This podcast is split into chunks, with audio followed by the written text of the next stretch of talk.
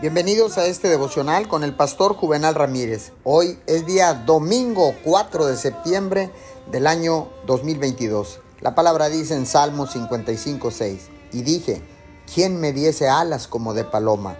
Volaría yo y descansaría. Puede ser que usted esté enfrentando obstáculos fuertes y muy importantes.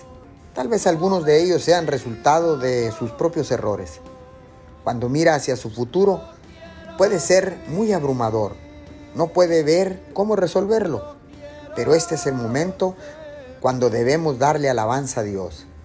Hable sobre su grandeza. Pase el día esperando que Él cambiará la situación. Dios promete que renovará sus fuerzas.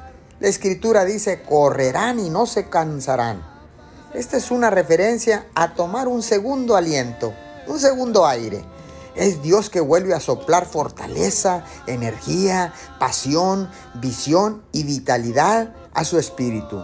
Usted no saldrá igual, saldrá con alas como de águila, saldrá más fuerte, más empoderado, más alto y mejor de lo que era antes. Señor, gracias, porque ahora sé que tengo que aprender a esperar, a confiar y a descansar en ti, porque la esperanza genera confianza y la confianza genera descanso.